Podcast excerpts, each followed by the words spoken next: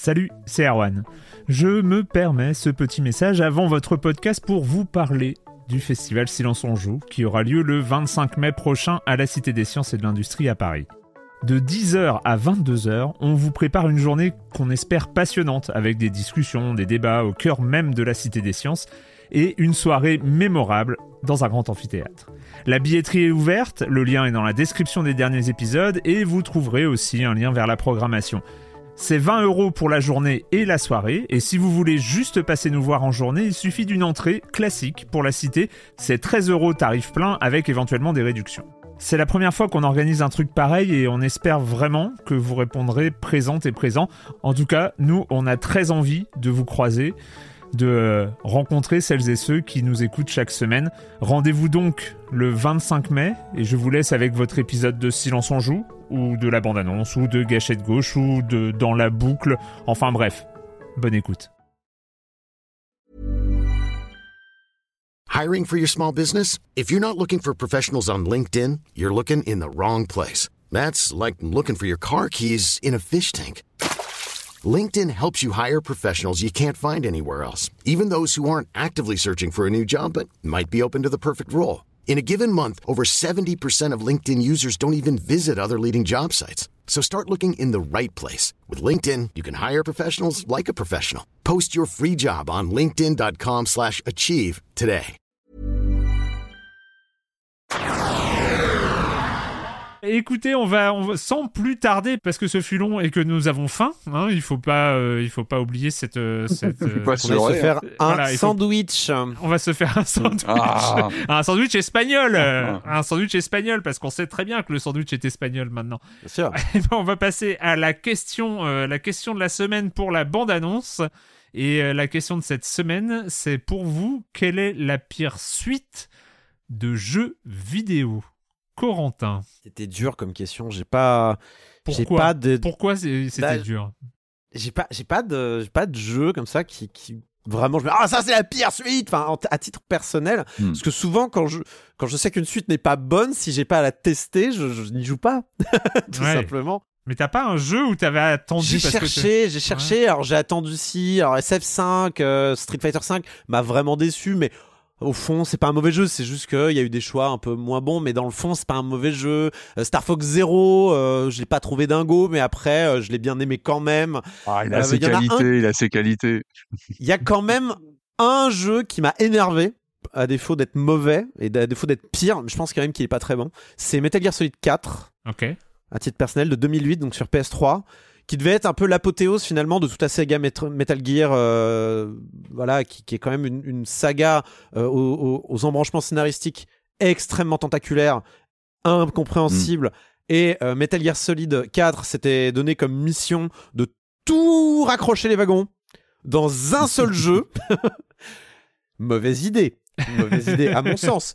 Euh, le jeu donc euh, a de vrais bons a de vrais bons moments, de vrais bons passages, mais il est quand même il est euh, il est miné par euh, un rythme aux fraises. Euh, il a il a quand même de très longues cinématiques. Mais vraiment, je, je, je me demande quel est le pourcentage de cinématiques dans le jeu par rapport aux phases de jeu.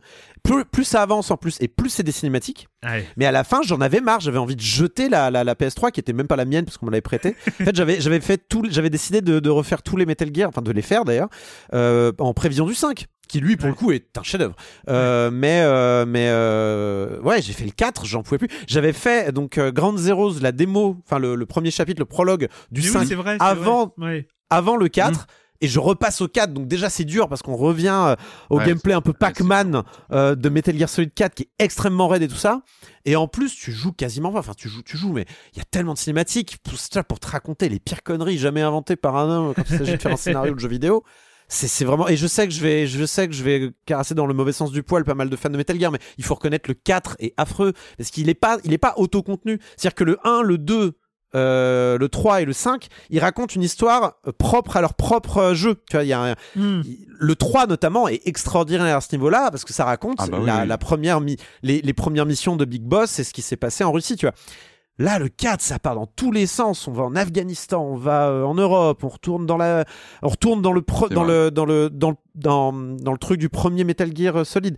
Oh là là, ça m'a saoulé. ça m'a Ok. saoulé. Parce que je, je suis pas, je suis pas forcément, euh, si euh, sensible au fan service de, de Metal Gear euh, et Metal Gear 4 c'est que du fan service que que que du fan service et moi il m'avait vraiment saoulé il m'avait vraiment saoulé et c'est dommage parce qu'il y a vraiment des bons passages mais c'est gâché voilà donc c'est pas le pire jeu non plus du monde hein. il y a plein de gens qui ont apprécié Metal Gear 4 je suis sûr qu'il y a des, des, des- j'aurais pu j'aurais pu citer un Sonic nul ou je sais pas quoi mais bon j'ai assez tapé sur Sonic ces derniers temps je sens que j'ai trop utilisé mon mon forfait tabassage de Sonic ces derniers jours donc je fais je vais bon, je vais m'en garder pour la prochaine fois Patrick, Alors moi, peut-être en disclaimer, je vais vous avouer un truc, ça reste entre nous. hein. Moi, j'ai vraiment une fascination un peu morbide pour toutes les suites en, en, en vidéo, au cinéma, en, vous savez, qui sortent en DTV, en direct ou vidéo. Donc moi, j'adore les vidéo. Time Cop 2, American Psycho 2, Hitcher 2, Eden 2. Enfin voilà, j'ai vraiment euh, cette appétence pour ces suites, euh, souvent qui n'ont plus les mêmes acteurs, tout ça. Bon bref, pour vous dire, j'ai un certain terrain, euh, une certaine déviance pour ces suites un peu cassées qui, qui, Ouais. qui en même temps essaient de porter le, voilà, l'esprit d'un original. Donc comme ça, j'aurais eu envie, j'aurais pu vous parler de, par exemple, de Dino Crisis 3, euh, qui se passe dans l'espace, qui n'a plus rien à voir avec euh, euh, le, le jeu originel. En même temps, je l'aime bien, donc je peux pas le citer parce que parce qu'en même temps, j'adore ça, ce côté euh, euh, des dinos dans l'espace, j'adore. Donc euh, non, j'aime bien Dino Crisis 3.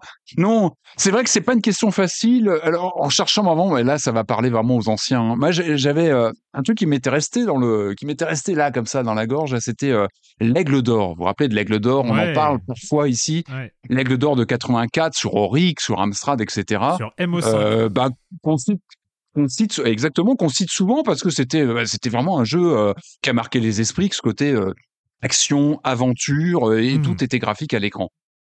Euh, voilà, donc il y a eu l'Aigle d'Or et, il y a eu l'Aigle d'Or 2, le retour, et euh, qui est sorti, euh, que tout le monde a plus ou moins oublié, et tant mieux, qui est sorti genre 5-6 ans après et qui était vraiment pas bien du tout, qui était, mais, mais en fait, qui avait rien à voir du tout avec l'Aigle d'Or, en fait, qui avait plus du tout le même univers, qui avait, qui avait plus rien, et qui n'avait plus l'auteur origi- original, je crois, parce que c'est Louis-Marie Roch qui avait, qui avait créé le- l'Aigle d'Or et puis d'autres jeux.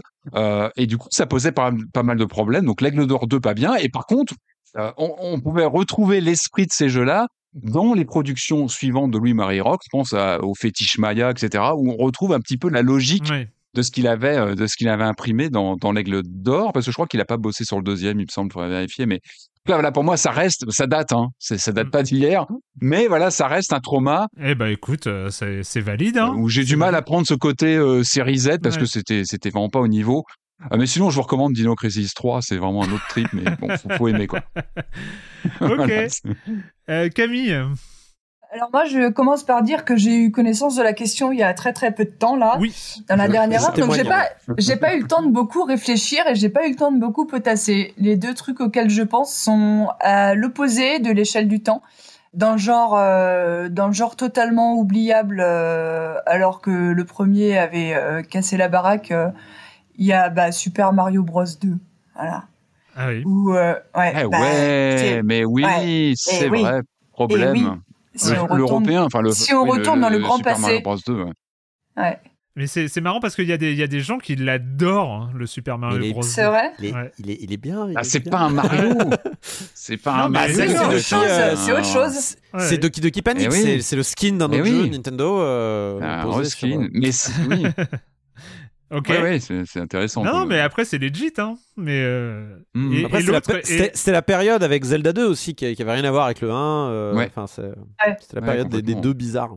Et sur euh, de l'autre côté de l'échelle du temps, j'avoue que le premier truc auquel j'ai pensé quand tu m'as dit la pire suite de jeux vidéo, j'avais envie de gueuler Pokémon écarlate et violet. c'est vraiment Ah, sympa et il le mérite pas du tout.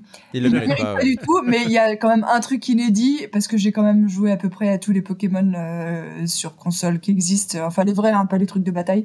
Mais euh, c'est que c'est le premier où ça me fait chier de le reprendre, c'est le premier où je me force à le reprendre et c'est le premier où quand j'y joue, j'ai envie de jouer à autre chose. J'ai envie de ressortir C'est pas bon ça. C'est pas bon signe. Je t'en veux pas de spoiler l'épisode dès la bande-annonce, mais euh, c'est. Oh, ça va, t'as t'as pas, été- t'as pas été si dur. teasing. Voilà, c'est ça. T'as pas été si dur avec le jeu. je- Non, c'est. Non, non, non. Il le mérite pas, c'est pour ça que je le dis. Moi, pour ma part, dans le, dans le côté deux réponses, moi j'ai une question, j'ai j'ai une réponse en, un peu en absolu parce que je pense qu'il y a un jeu qui mérite le statut de pire suite euh, réel, quasiment en absolu, c'est euh, Tomb Raider Angel of Darkness, euh, qui est, euh, Ah qui oui. est pour moi un tel un tel foutage de gueule sur une licence tellement puissante théoriquement. Euh, qui est en plus euh, après une pause, je sais même pas ils on a attendu combien d'années que ça sorte, c'était le premier Tomb Raider PS2. Enfin, il y avait il y avait tous les curseurs des attentes et, euh, et, la, puissance de la licence et, et, tout ça qui était, mais vraiment tout était au maximum. Et ils sortent quand même la pire bouse qui, qui soit, c'était pas fini, c'était horrible, c'était. Donc voilà, pour moi, en absolu, je pense que Angel of Darkness mérite euh, au moins d'être sur le n'importe quel podium de, euh, de n'importe qui sur cette question. Euh, enfin, ça, a été vraiment une vraie douleur. et après, moi, j'ai mon petite suite un peu, c'est un peu ma réponse très très personnelle. C'est Siberia 2. parce que parce que j'avais vraiment adoré le premier Siberia, euh, les aventures de Kate Walker, le côté quête initiatique, on savait pas où on allait, c'était quoi ce monde d'automates, c'était quoi cette Sibérie un peu euh, fantasmée, limite steampunk, mais, euh, mais très étrange, et on savait pas où on allait, et on jouait cette Kate Walker, on savait pas où elle allait, elle avait quitté son taf, elle, elle démissionnait pendant le jeu en fait, elle, quittait son taf pendant le jeu, hmm. quoi, et, et elle... Et, elle, changeait de vie, quoi, enfin oui, elle, elle changeait de vie, et pour, aller, pour aller dans l'inconnu, et puis il y avait cette fin de Siberia, que je vais pas spoiler, mais qui se suffisait à elle-même, qui était hyper poétique en fait, où, euh, où elle partait comme ça. Enfin voilà, il y avait une fin où elle, elle prenait le train, elle s'en allait et tout, et c'était beau. Et euh, dans Siberia 2, eh ben, elle descend du train, alors qu'on n'avait pas envie qu'elle descende du train. Il n'y avait aucun sens à ce qu'elle descende de ce train. C'était une fin. En fait, ça casse toute la poésie de la fin de Siberia. Et, euh, et ensuite, euh, bah, on n'est plus dans une quête initiative, faut faut aller trouver des mammouths. Euh, et donc, tout tout l'univers hyper poétique du premier s'envole, mais c'est se dissout totalement dans le jeu. Et, et, du coup, en fait, on se retrouve juste avec un point and click old school finalement proche du premier, mais sans sa poésie. Euh, et du coup, euh, voilà. En fait, je l'aime pas parce que euh, il m'a un peu, il m'a un peu cassé mon premier Siberia que j'avais beaucoup, beaucoup, beaucoup aimé. Voilà. Donc, c'était pour moi, c'est Siberia 2. Voilà, et bah et vous, chères auditrices et chers auditeurs, quelle est votre pire suite? N'hésitez pas à partager avec nous sur le Discord de Silence en Joue. Salon. Je sens que je vais me faire, je vais me faire taper. Mais pas du tout. On est très bienveillants. Non, tout va bien, tout va bien. En tout cas, merci, euh, merci à tous les trois. Et ben, vu que c'est la bande annonce, on se retrouve. Euh, vous pouvez retrouver l'épisode demain, euh, vendredi, sur les internets, sur libération.fr et sur les internets. Ciao, ciao. Tchuss. Ciao.